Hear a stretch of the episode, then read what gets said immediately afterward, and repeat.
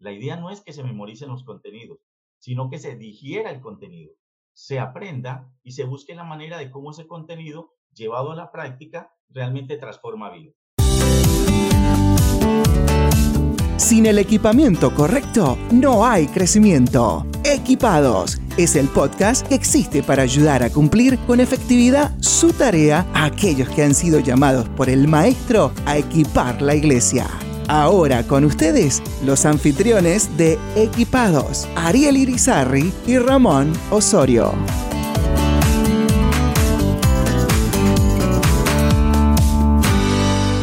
Bienvenidos a otra edición de Equipados. Nos acompaña en esta hora, como siempre, nuestro buen hermano y amigo Ariel Irizarri de Lifeway y le saluda Ramón Osorio de la Junta de Misiones Norteamericanas NAM. Es un verdadero placer que usted nos acompañe en esta hora y confiamos que en los minutos que vienen su vida será altamente edificada y su ministerio prosperará producto de lo que aprenderá hoy. Ariel, ¿cómo estás? Mira, bastante bien. Contento de nuevamente estar aquí en este programa, en este podcast.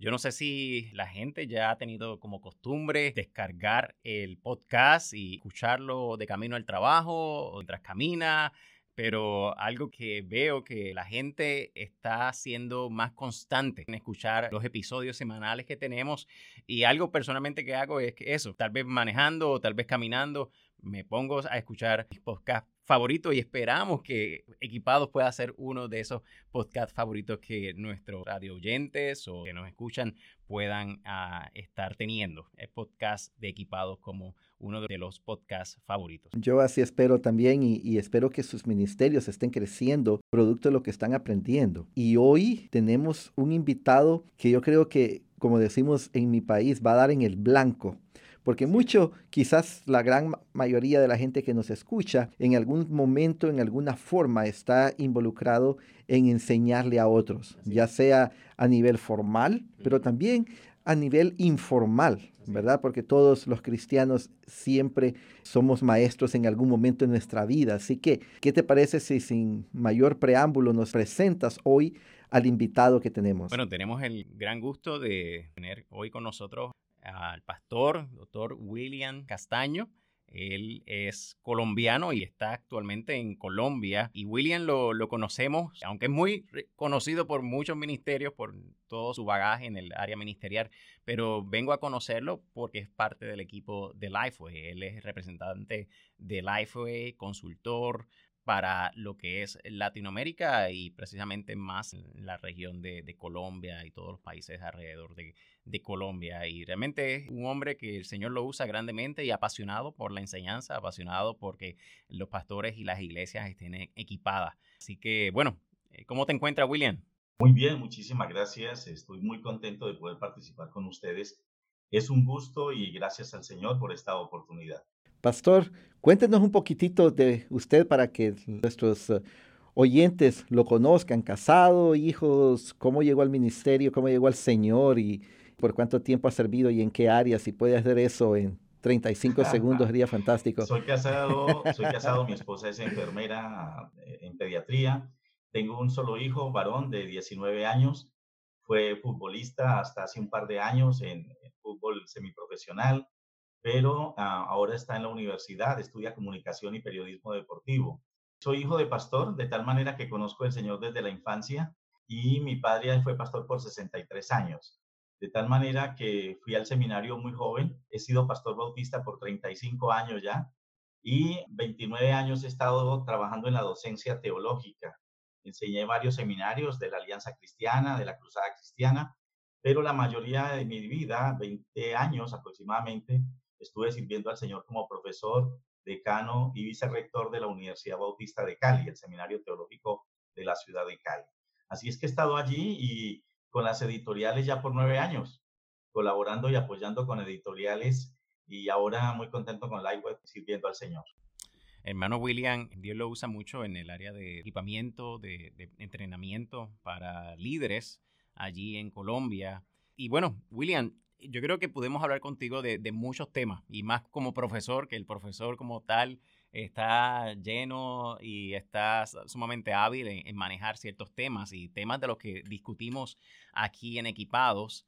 Pero queremos tal vez enfocarnos en este tema tan vital. Sabemos que hay muchos maestros, sabemos que hay muchos padres, hay muchas personas que en cierta manera continuamente están enseñando, están influenciando a otras personas y queremos hacer cierta distinción lo que es la educación per se, como posiblemente la hemos aprendido en el aspecto secular, con la educación cristiana.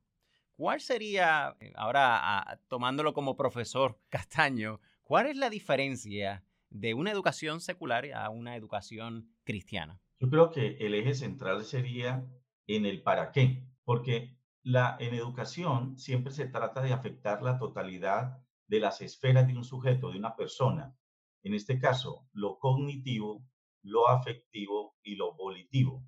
El tema con la educación secular es que a un maestro le preocupa esencialmente afectar la esfera cognitiva del alumno, es decir, el aprendizaje de contenidos, ya sean estos de carácter teórico o teórico práctico, pero esencialmente el maestro evaluará el dominio de los contenidos.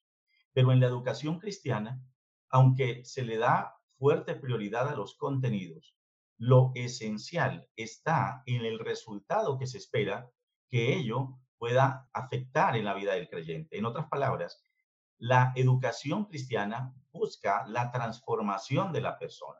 Por eso se habla de ver vidas transformadas. Entonces, aunque un maestro secular también influye en la vida de las personas, su propósito fundamental es que la persona adquiera unos conocimientos que generalmente son de carácter teórico. Pero el maestro cristiano tiene que preocuparse por ver que esos contenidos y la manera en que él enseña y la manera que él influye en la vida de la persona logre la transformación de índole espiritual y emocional de la persona con el tiempo. De tal manera que evaluar la educación cristiana a veces es más complicado porque es mucho más que la suma del aprendizaje de los contenidos teóricos. Es cómo evaluar las transformaciones de vida. Y creo que de allí viene una preocupación que he tenido en los últimos años y es cómo en la educación cristiana durante años se ha priorizado el aprendizaje de conocimientos teóricos. Es decir, los niños aprenden mucho, pero a los 13, 14 o 15 años abandonan la iglesia. Entonces la pregunta es, ¿Sabían o no sabían? Y si usted les pregunta conocimientos bíblicos, historias bíblicas, muchos de ellos las dominan, pero no han afectado su vida como tal. Creo que ahí estaría la diferencia. Totalmente de acuerdo. Yo creo que el punto al cual el profesor se está refiriendo es al aspecto de la cosmovisión. Muchas veces podemos enseñar teoría bíblica sin darle al estudiante o al receptor, en este caso, una cosmovisión cristiana.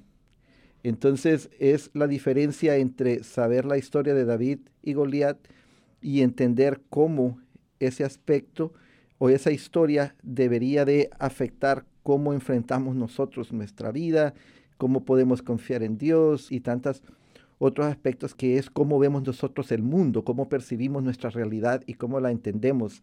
¿Estoy en el camino correcto ahí, profesor? Exactamente, y, y lo voy a ilustrar con un ejemplo. Un niño en una ocasión, en una iglesia, quise saber qué tanto conocimiento bíblico tenía y me expuso en muy pocos segundos casi la totalidad de la historia de David, con detalles, desde su infancia hasta su lucha y su llegada a ser rey. Y cuando le pregunté, ¿eso qué significa? La respuesta de él fue, ah, es muy fácil, pastor. Eso significa que yo en la escuela tampoco me debo dejar golpear de los grandes. Yo también los puedo golpear. La aplicación que tenía de la historia era errada. O sea, le enseñaron la historia muchas veces, pero no le hicieron una aplicación correcta de el contenido. Entonces, tenemos una cantidad de niños en la iglesia y de jóvenes y de adultos, de adultos también, con la cabeza grande, es decir, lleno de conocimiento bíblico, pero sin una manera de llevar eso a la, a la práctica, sin ejercitarse en la vida diaria. Por tanto, saben mucho, pero no saben qué hacer con ello. Por eso hay un modelo pedagógico que a mí me ha impactado mucho en los últimos años, que es el aprendizaje significativo. de un teórico americano, en el sentido de que el aprendizaje significativo es cómo logro que lo que yo aprendo realmente tenga sentido y funcionalidad práctica en la vida. Y creo que tenemos que avanzar hacia allá. Cuando podemos ver la educación cristiana hoy día en la iglesia, podemos tal vez decir la mayoría de las iglesias tienen y practican un modelo de educación cristiana como usted lo ha definido o tal vez hemos tomado prestado todavía la pedagogía secular, que se basa más que nada en, contenido. Hay dos situaciones. Hay algunas iglesias que han avanzado tratando de hacer de la educación cristiana algo mucho más práctico y más vivencial, pero son muy pocas todavía. En nuestra editorial creo que estamos tratando de avanzar allí, proveyendo materiales que logren que cada lección lleve a la práctica y se ponga en ejercicio en la semana siguiente. Pero la mayoría de las iglesias cometen dos errores. En muchas todavía, la educación cristiana, particularmente de los niños y los adolescentes, es de carácter recreativo. Es decir, la lúdica debe estar incluida. El tema es que los entretienen, no los forman, los entretienen y les dan información. Creo que ese es uno de los grandes riesgos. Y el otro es que se contentan o nos contentamos con que los niños aprendan de memoria versículos y conozcan de memoria las lecciones bíblicas. Yo creo que todavía existe otro error y es creer que el maestro secular es buen maestro porque es maestro secular. Y entonces en la iglesia dicen, ah, pongamos al hermano a enseñar porque él es maestro en la escuela pública. No hay problema con los maestros de las escuelas seculares. El problema es que yo creo que el maestro de la iglesia cristiana tiene que tener un llamado, un llamado de Dios para ejercer ese ministerio. Entonces, yo creo que todavía se sigue dando mucha educación cristiana memorística, mucha educación cristiana centrada en los contenidos, centrada en la información. Es lo que yo digo, afectamos lo cognitivo, pero quedamos debiendo en lo afectivo y en lo volitivo, en la toma de decisiones para cambios. El otro extremo también es cierto, creo yo, no estoy muy seguro de la realidad de los países que, que usted visita constantemente, pero uno de los extremos que estamos enfrentando aquí en Estados Unidos es el otro, donde no hay un contenido serio, formal, profundo de las escrituras, sino que se cuenta la historia o se narra o se dice la proposición relativamente rápido e inmediatamente se va a una aplicación individualizada y hasta emocionalista y descontextualizada del, del, pasaje también. Hay un desbalance en ese sentido. Exacto. Y el problema no son los contenidos. Los contenidos tienen que ser bíblicos, cristocéntricos, centrados. El problema es lo que yo hago con el contenido. Yo siempre he dicho que para que alguien pueda cambiar actitudes, tiene que saber por qué y qué dice la Biblia al respecto. Es decir, hay que aprender los contenidos, pero tenemos que responder emocionalmente frente a los contenidos y después debemos poner en práctica esos aprendizajes de los contenidos. Es lo mismo que los predicadores, los pastores que nos escuchan, los predicadores que nos escuchan. Si yo hago una predicación donde explico todo el pasaje bíblico, contexto cultural, histórico, ideológico, filosófico, teológico, y la gente sale de la iglesia diciendo, qué linda predicación, fue muy bonito lo que el pastor dijo. No sé qué hacer con eso, pero fue muy bonito. No tiene sentido. No tiene sentido. Es decir, creo que el tema es, no es cambiar el contenido. El contenido tiene que seguir siendo profundamente bíblico, cristocéntrico, con buen contenido, bien elaborado, organizado de manera secuencial y lógica, que cumpla unos parámetros. Pero la otra es, la idea no es que se memoricen los contenidos, sino que se digiera el contenido se aprenda y se busque la manera de cómo ese contenido llevado a la práctica realmente transforma vida. Cuando vamos a la escritura, vemos a Jesucristo, por ejemplo, hablándole a grupos tan grandes como 5.000, 6.000 personas. Vemos a Jesucristo hablándole a grupos tal vez más pequeños de 70 personas, 72 personas.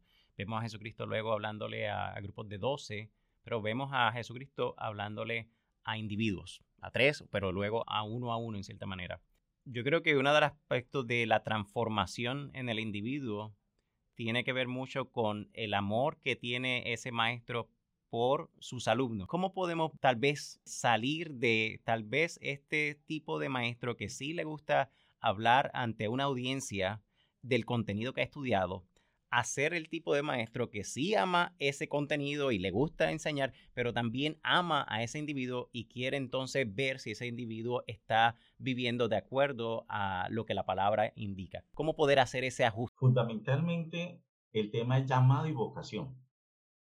Porque un maestro que esté preparado pedagógicamente en una facultad y que es maestro en el mundo secular y seguramente lo hará muy bien, puede hacerlo en la iglesia. Pero si no hay ese concepto de llamado y vocación del maestro cristiano, el maestro cristiano tiene que empezar, empezar por darse cuenta que no es solo maestro en la hora de clase. El maestro cristiano es maestro en todas las circunstancias de la vida. Entonces, uno no ve a Jesús, yo siempre le pongo este ejemplo en los seminarios para maestros, yo no veo a Jesús el día que estaba en el fondo del barco y los discípulos batallando con la tormenta, cuando lo fueron a despertar, no veo que les haya dicho, muchachos, la clase de escuela dominical es el domingo a las 9 de la mañana. Es decir, es imposible porque ellos lo necesitaban en ese momento.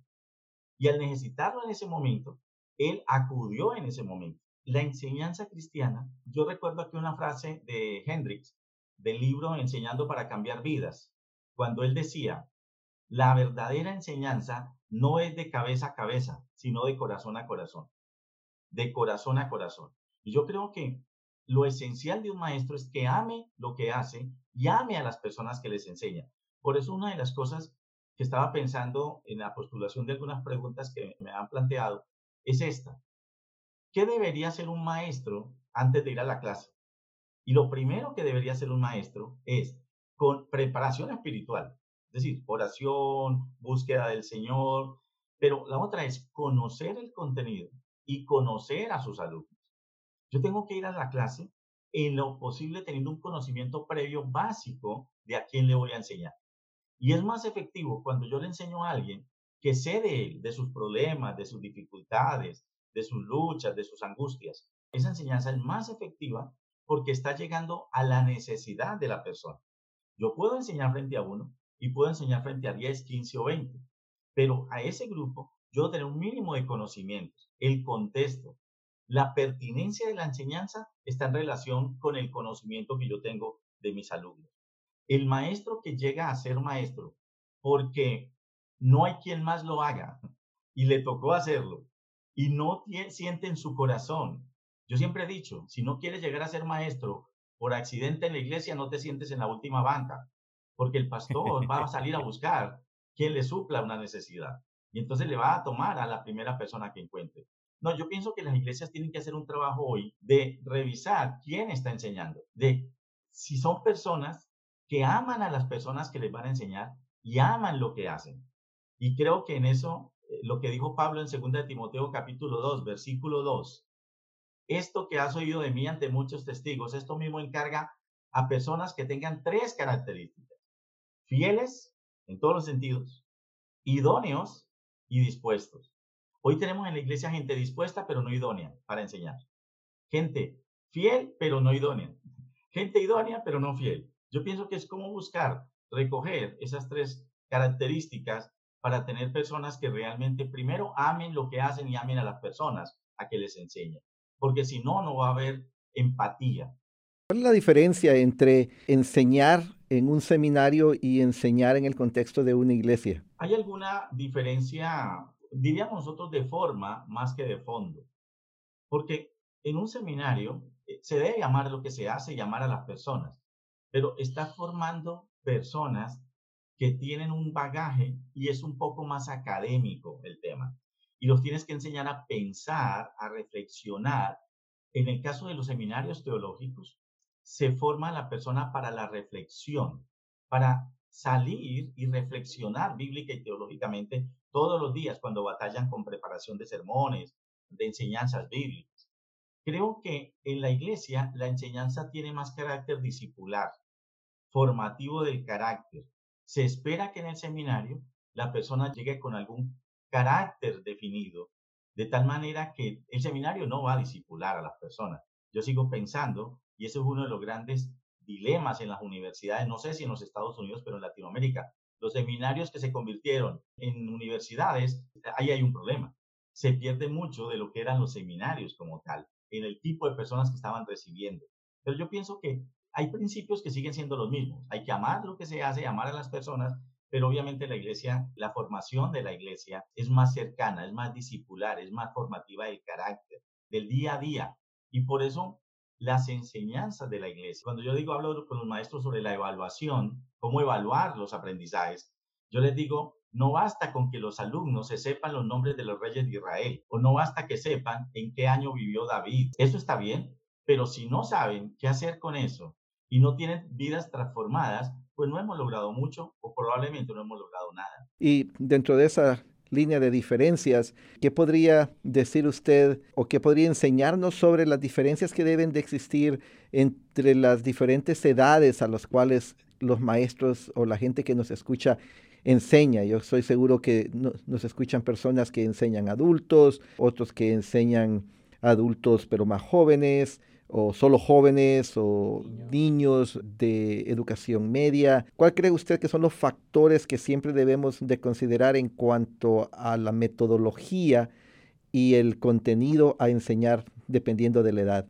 Muy bien, sí, es fundamental. Cuando las circunstancias lo facilitan, es lo ideal. Cuando digo lo facilitan, ¿por qué? Porque lo ideal es tener los grupos homogéneos por edades, por ejemplo y esa división que a veces tenemos en nuestros materiales de niños preescolares, escolares y demás es ideal. Ahora, ¿por qué? Porque el aprendizaje de un niño de tres años que no domina el leer y escribir es diferente a uno de siete u ocho años y es diferente a un adolescente. Entonces, una de las cosas, y quisiera hacer referencia con el tema de la educación de adultos, porque se nos ha olvidado que la andragogía, que es el área de la pedagogía que se encarga de la enseñanza o el estudio de cómo enseñar a adultos, se ha perdido mucho en la iglesia. Es más, en la iglesia pensamos que los adultos ya no necesitan ser enseñados y resulta que se necesita metodología, didáctica, estrategias, porque el adulto es una persona en proceso de formación y necesita gente que se prepare para enseñarle a él. A veces descuidamos el hecho de que las personas siguen siendo visuales, auditivas, aprenden en las actividades.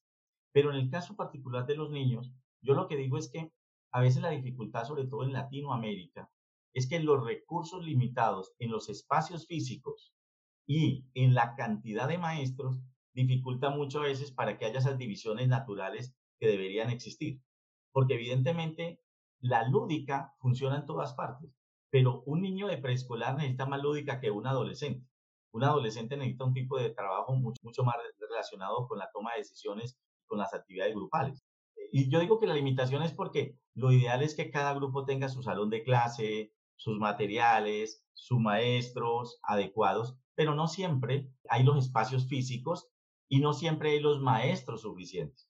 Pero lo ideal es que cada grupo, de acuerdo a sus características cognitivas, desarrollo psicológico, desarrollo biológico, cronológico, debería poder tener grupos mucho más homogéneos porque la enseñanza es de pares es más fácil.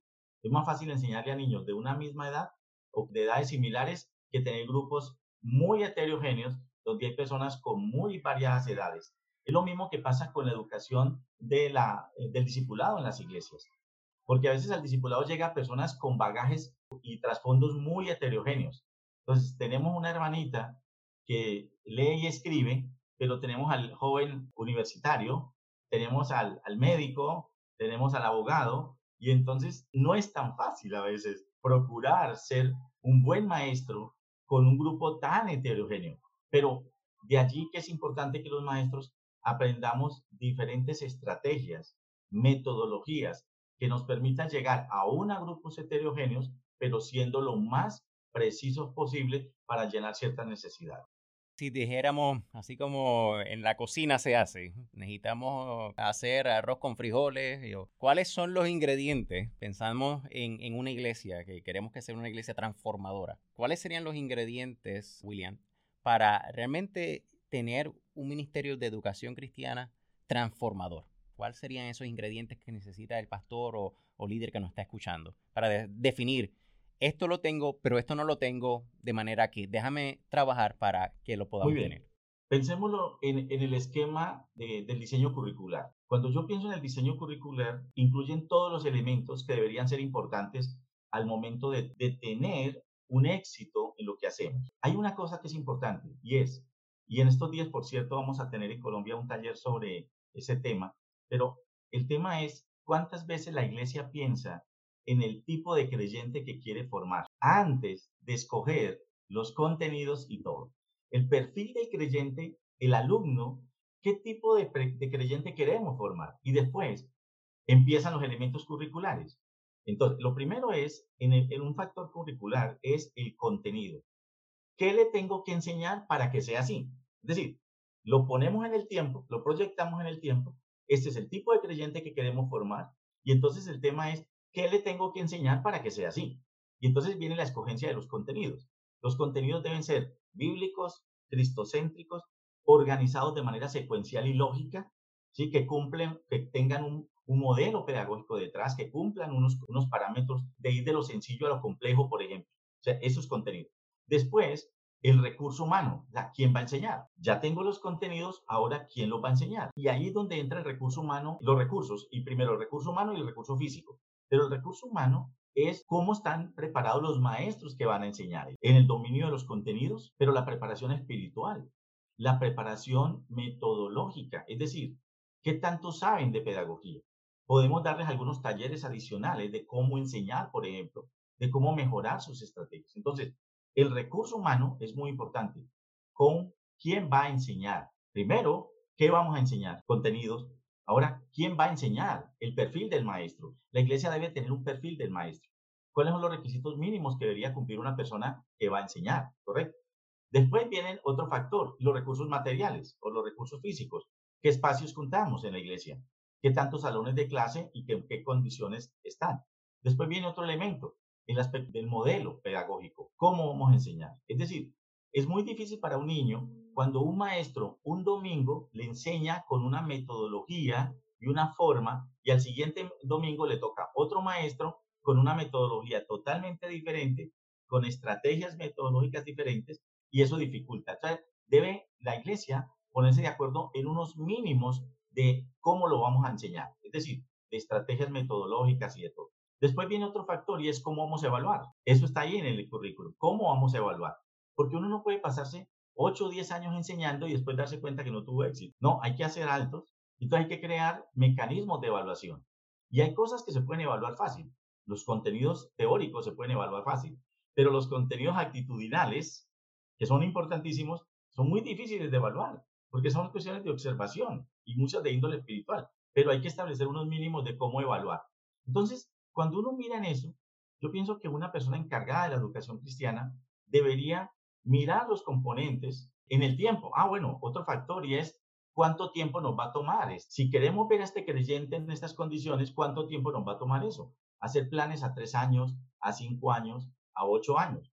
Uno no puede estar cambiando contenidos y estrategias cada tres meses. Y ese es un error. Es decir, no, este contenido no nos funcionó en tres meses y lo cambiamos. La metodología, no, tiene que darse un tiempo para que en un proceso de evaluación veamos qué es lo que debemos modificar y qué es lo que podemos reafirmar.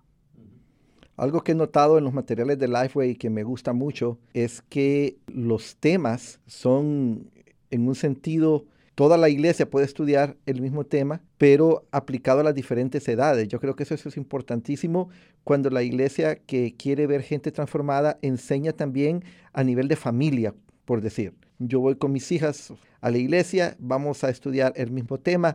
Obviamente edades diferentes, quizás metodologías diferentes, pero al regresar a casa tenemos un tema común del cual hablar. Es que ampliando un poco lo que menciona mi hermano, es esto. Efesios, el apóstol Pablo en Efesios 4, plantea constantemente hasta que todos lleguemos y todos crezcamos. Y la iglesia, cuando a través de materiales como estos que están desarrollados alrededor de ejes temáticos, ejes temáticos aplicados de acuerdo a la edad. Entonces hay un crecimiento que permite que cuando se llegue a casa se pueda analizar los temas y se pueda dialogar alrededor de los temas porque hay un tema común. Entonces, eso ayuda mucho. La otra cosa es que evidentemente una iglesia debe incluir los grupos pequeños como parte del proceso de la educación cristiana. Uno de los errores que yo he notado en muchas partes y que lo he vivido en mi propia experiencia es confundir educación cristiana con escuela dominical como si fueran sinónimos. Entonces, uno pregunta en las iglesias, ¿cómo está tu educación cristiana? Eh, la respuesta es, la escuela dominical va bien, tenemos clases para niños, tenemos clases para adolescentes. Estoy de acuerdo con mi hermano en el sentido en que debe incluirse los grupos pequeños, la predicación. La predicación es parte de la educación cristiana. Es más, hay personas que solo van a la predicación. Eh, la educación cristiana no incluye la predicación, entonces va a haber una disociación. Por un lado va a ir la formación de la iglesia y la predicación va a ser una rueda suelta. Incluyo también un elemento, la adoración. La adoración debería ser supervisada, porque lo que se canta es edificante o no. Entonces, ¿cuántas veces los pastores no nos sentamos con los líderes de la alabanza, con los ministros de alabanza, con los músicos de la iglesia, a revisar qué es lo que estamos cantando? Porque hay gente que aprende más de lo que canta la iglesia que de lo que predica el pastor. Entonces, yo sí creo que el tema es volver a revisar si la educación cristiana forma parte del currículo integral y tiene que ver con toda la iglesia o solamente con un fragmento de ella. Yo creo que tiene que aprender a pasar de ser meramente un asunto de la escuela dominical abarcar todo el ejercicio educativo de la iglesia. Predicación, grupos pequeños, adoración, escuela dominical, escuela de formación para el bautismo, por ejemplo, ¿eh? el discipulado. Todo tiene que formar parte de la educación cristiana de la iglesia. Mira, recientemente estaba con una iglesia que estábamos haciéndole una evaluación que se llama Iglesia que Dios usa para transformar. Y dentro de la reunión identificamos que esta iglesia carecía de líderes que estuviesen preparados para enseñar en los distintos ministerios de educación cristiana. Y una de las preguntas de la evaluación era qué procesos tienen para desarrollar líderes. Y realmente pues no había ningún proceso en mente ni como parte de la iglesia. Lo cual en conclusión lo que le ofrecimos a la iglesia era que era necesario que cada líder o cada maestro de la escuela dominical o escuela bíblica o las células necesitaban escoger a un pupilo, necesitaban escoger a una persona para empezarla a preparar para que también ocupara un lugar de enseñanza en algún momento. Y esto va a la par con, luego de hacer unas también investigaciones, concluimos que para que una persona esté en la mejor posición para ser una persona que sea más como, a la imagen de Cristo, en este, este sentido de el, discípulo que queremos que sea cada creyente, que básicamente el modelo es Cristo, pero tres cosas necesitaban ser establecidas de, o ver en la iglesia. Una era que se predicara la verdad. Segundo, que en la persona hubiese una postura de humildad. Pero en tercer lugar, que tenga líderes piadosos. Y ahí está, yo creo que una de las cosas que, me gustaría preguntarte. La importancia definitivamente de, establecer esta cultura de tener pupilos en la, en la iglesia, formando a otros. Pero, ¿cómo saber y cómo desarrollar estrategias donde haya líderes piadosos que estén dispuestos en reproducirse en otros? Muy bien. Un ejemplo bíblico es lo sucedido con Bernabé y Pablo. Cuando usted mira el relato, uno mira el relato del libro de los Hechos, después que Bernabé intercede por Saulo en Jerusalén, cuando Bernabé va a Antioquía, enviado por la iglesia de Jerusalén, para ver lo que estaba pasando en Antioquía, dice que al ver la gracia de Dios y ver lo que estaba pasando, se acordó de Saulo, se fue a Tarso, lo trajo y dice, y durante un año enseñaron a la iglesia. ¿Qué significa eso? Y en griego, la expresión allí denota que al parecer hubo una manera de tutoría de Bernabé donde Pablo observaba lo que Bernabé hacía. Y después Pablo lo hacía y Bernabé lo supervisaba, porque dice que los dos enseñaron a la iglesia allí. Es decir, la escuela de formación de Pablo fue al pie de Bernabé en Antioquía. Y después lo siguió tutoreando por mucho tiempo. Pero hay una cosa que es fundamental y es clave entender. Y es lo que Pablo después le dice a Timoteo. En 2 de Timoteo, capítulo 2, es clave busca a hombres y mujeres que sean fieles. Es la, es la importancia de desarrollar el carácter. Yo creo que mucho de eso viene porque no tenemos un plan de desarrollo de líderes en las iglesias. No conocemos los dones y talentos de la gente, ni de, de que el Señor ha puesto en nuestras iglesias. Entonces, como no conocemos los dones y talentos de la gente y no tenemos un programa de desarrollo de líderes, cuando la necesidad surge, agarramos a, cualquier persona con el único requisito es que estén vivos. Si tienen pulso y respiran, entonces los convencemos para que llenen el vacío. Y luego el problema es mucho mayor porque le estamos dando autoridad y luego incluso le damos hasta capacitación, le damos habilidades a gente que no tiene el fundamento que es el carácter.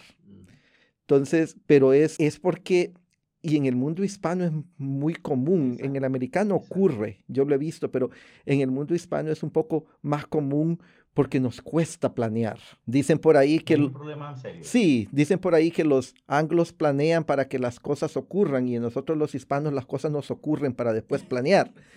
Yo creo que eso es esencial en cuanto a la educación cristiana, porque lo que la iglesia hace, una de sus tareas fundamentales es, bueno, la misión, pero luego equipar a los santos para la misión. Una de las cosas esenciales es que se da mucho líder por accidente, como lo decía yo hace rato si no quieres ser maestro de la noche a la mañana, no te sientes en la última silla, porque el pastor va a llegar ahí buscando a alguien que supla un hueco, una necesidad y lo va a hacer.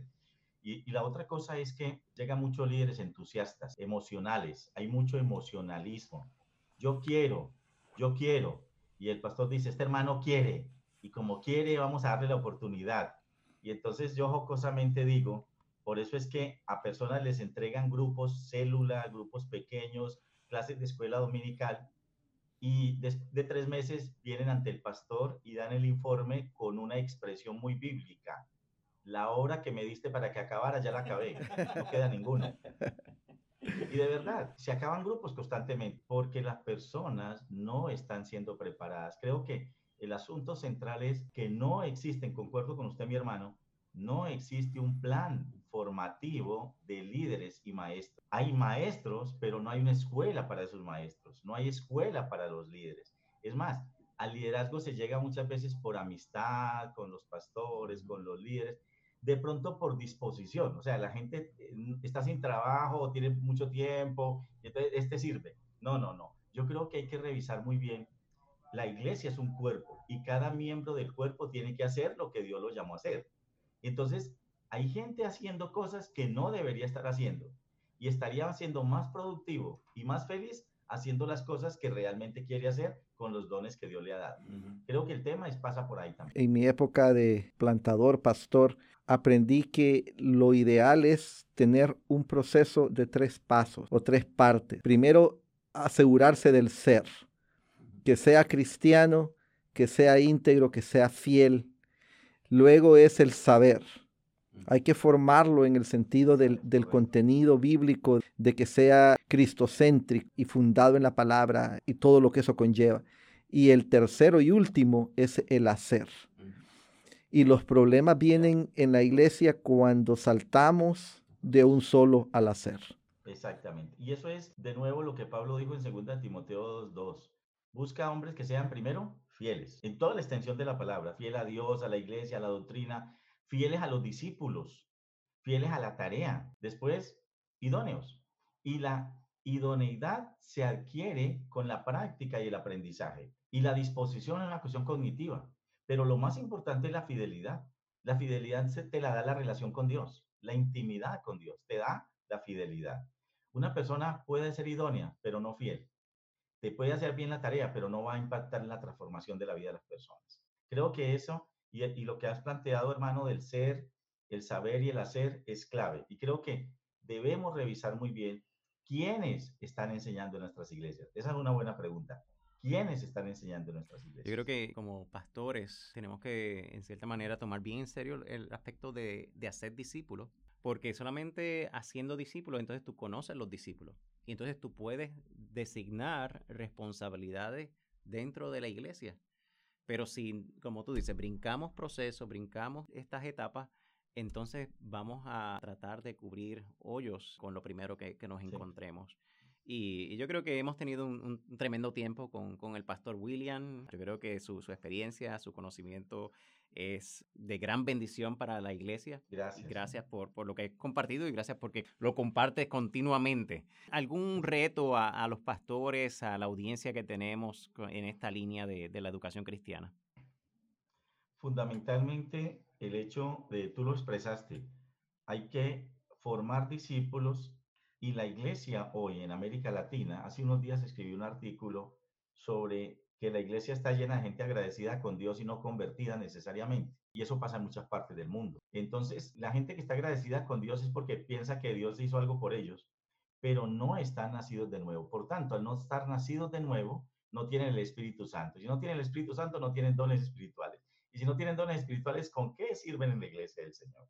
Entonces, yo creo que el reto esencial es que la iglesia y los pastores hoy empiecen por revisar cuántas personas realmente hay nacidas de nuevo en la iglesia.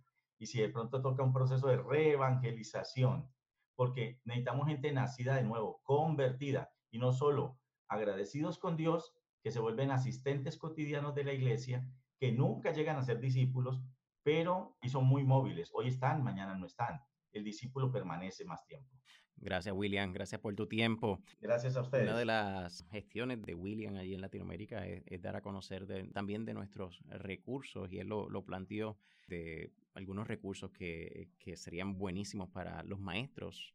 Hay uno que es Estudio Bíblico para la Vida y tenemos tantos testimonios de cómo iglesias han sido bendecidas y sus maestros han sido edificados porque tienen un currículo, tienen un programa pero hablando un poco, y este es también un recurso que se está utilizando mucho en Latinoamérica, el del caminar del discípulo, es un recurso que ayuda a las iglesias a tener un proceso de hacer discípulos. Los recursos no discipulan, discípulos hacen discípulos, pero el, recurso lo que te ayuda es tener una herramienta. ¿no? Eh, de nada sirve definitivamente tener un martillo y un clavo si no hay un, hay un carpintero. Así que sí es necesario tener una herramienta como esta. Y hay un recurso que animo también mucho a, a las iglesias en explorarlo, es el de el liderazgo de Jesús y hablabas acerca de conocer, no conocemos nuestros discípulos, no conocemos nuestra, nuestros líderes. El liderazgo de Jesús es muy bueno porque tiene una evaluación tanto de los dones, tanto de las personalidades, tanto de, de sus experiencias. Y cuando hay una evaluación completa de todo esto, entonces podemos asignar o delegar funciones a las personas de acuerdo a esas cualidades y de acuerdo a esas habilidades. Así que sí, ahí en LifeWeb puedes conseguir cada uno de estos recursos que pueden ayudarte en este aspecto de la educación cristiana. Así que esa va a ser la tarea que le vamos a dejar a nuestros oyentes. Ir a, la página de LifeWay y buscar, evaluar esos recursos en oración, identificar cuáles son las necesidades de su iglesia y comenzar a hacer algo al respecto, porque no podemos creer que la iglesia va a multiplicarse, que la iglesia va a crecer, que vamos a entregar cristianos sólidos que tengan el carácter de Jesús formado en ellos, sin una formación cristiana seria y sin un programa de desarrollo de líderes que conlleva los tres elementos, como decíamos, el ser, el saber y el hacer. Así que esa es la tarea para los oyentes. Y le añado a esa tarea, el pastor William tiene un curso en Equipa eh, que es acerca de estudiar la Biblia, cómo estudiar la Biblia, y él ha empezado una serie, y la primera fue estudiar, estudiar la Biblia biográficamente, a través de personajes de la, de la Biblia, y está muy bueno. El método biográfico. ¿El qué? El método biográfico para estudiar la Biblia. Ok, se llama el método biográfico para estudiar la Biblia. Así que les animo a que vaya también a Equipa, a lifewayequipa.com para que vea ese, ese tremendo curso. Y también estamos poniendo unos libros para aquellos que están en el Ministerio de Educación Cristiana. Entre estos hay uno que se llama La clase que Dios usa para transformar la clase que Dios usa para transformar, que viene siendo parte de, todo el juego de recursos que se llama la iglesia que Dios usa para transformar. Así que le animo a que vaya a lifewayequipa.com también. Bueno, entonces hasta la próxima. Bueno, hasta la próxima y sigue recomendando a otros equipados podcasts. Equipados, un podcast auspiciado por la casa editorial Lifeway y por la Junta de Misiones Norteamericana, NAMB. Para más episodios, vaya a equipadospodcast.com.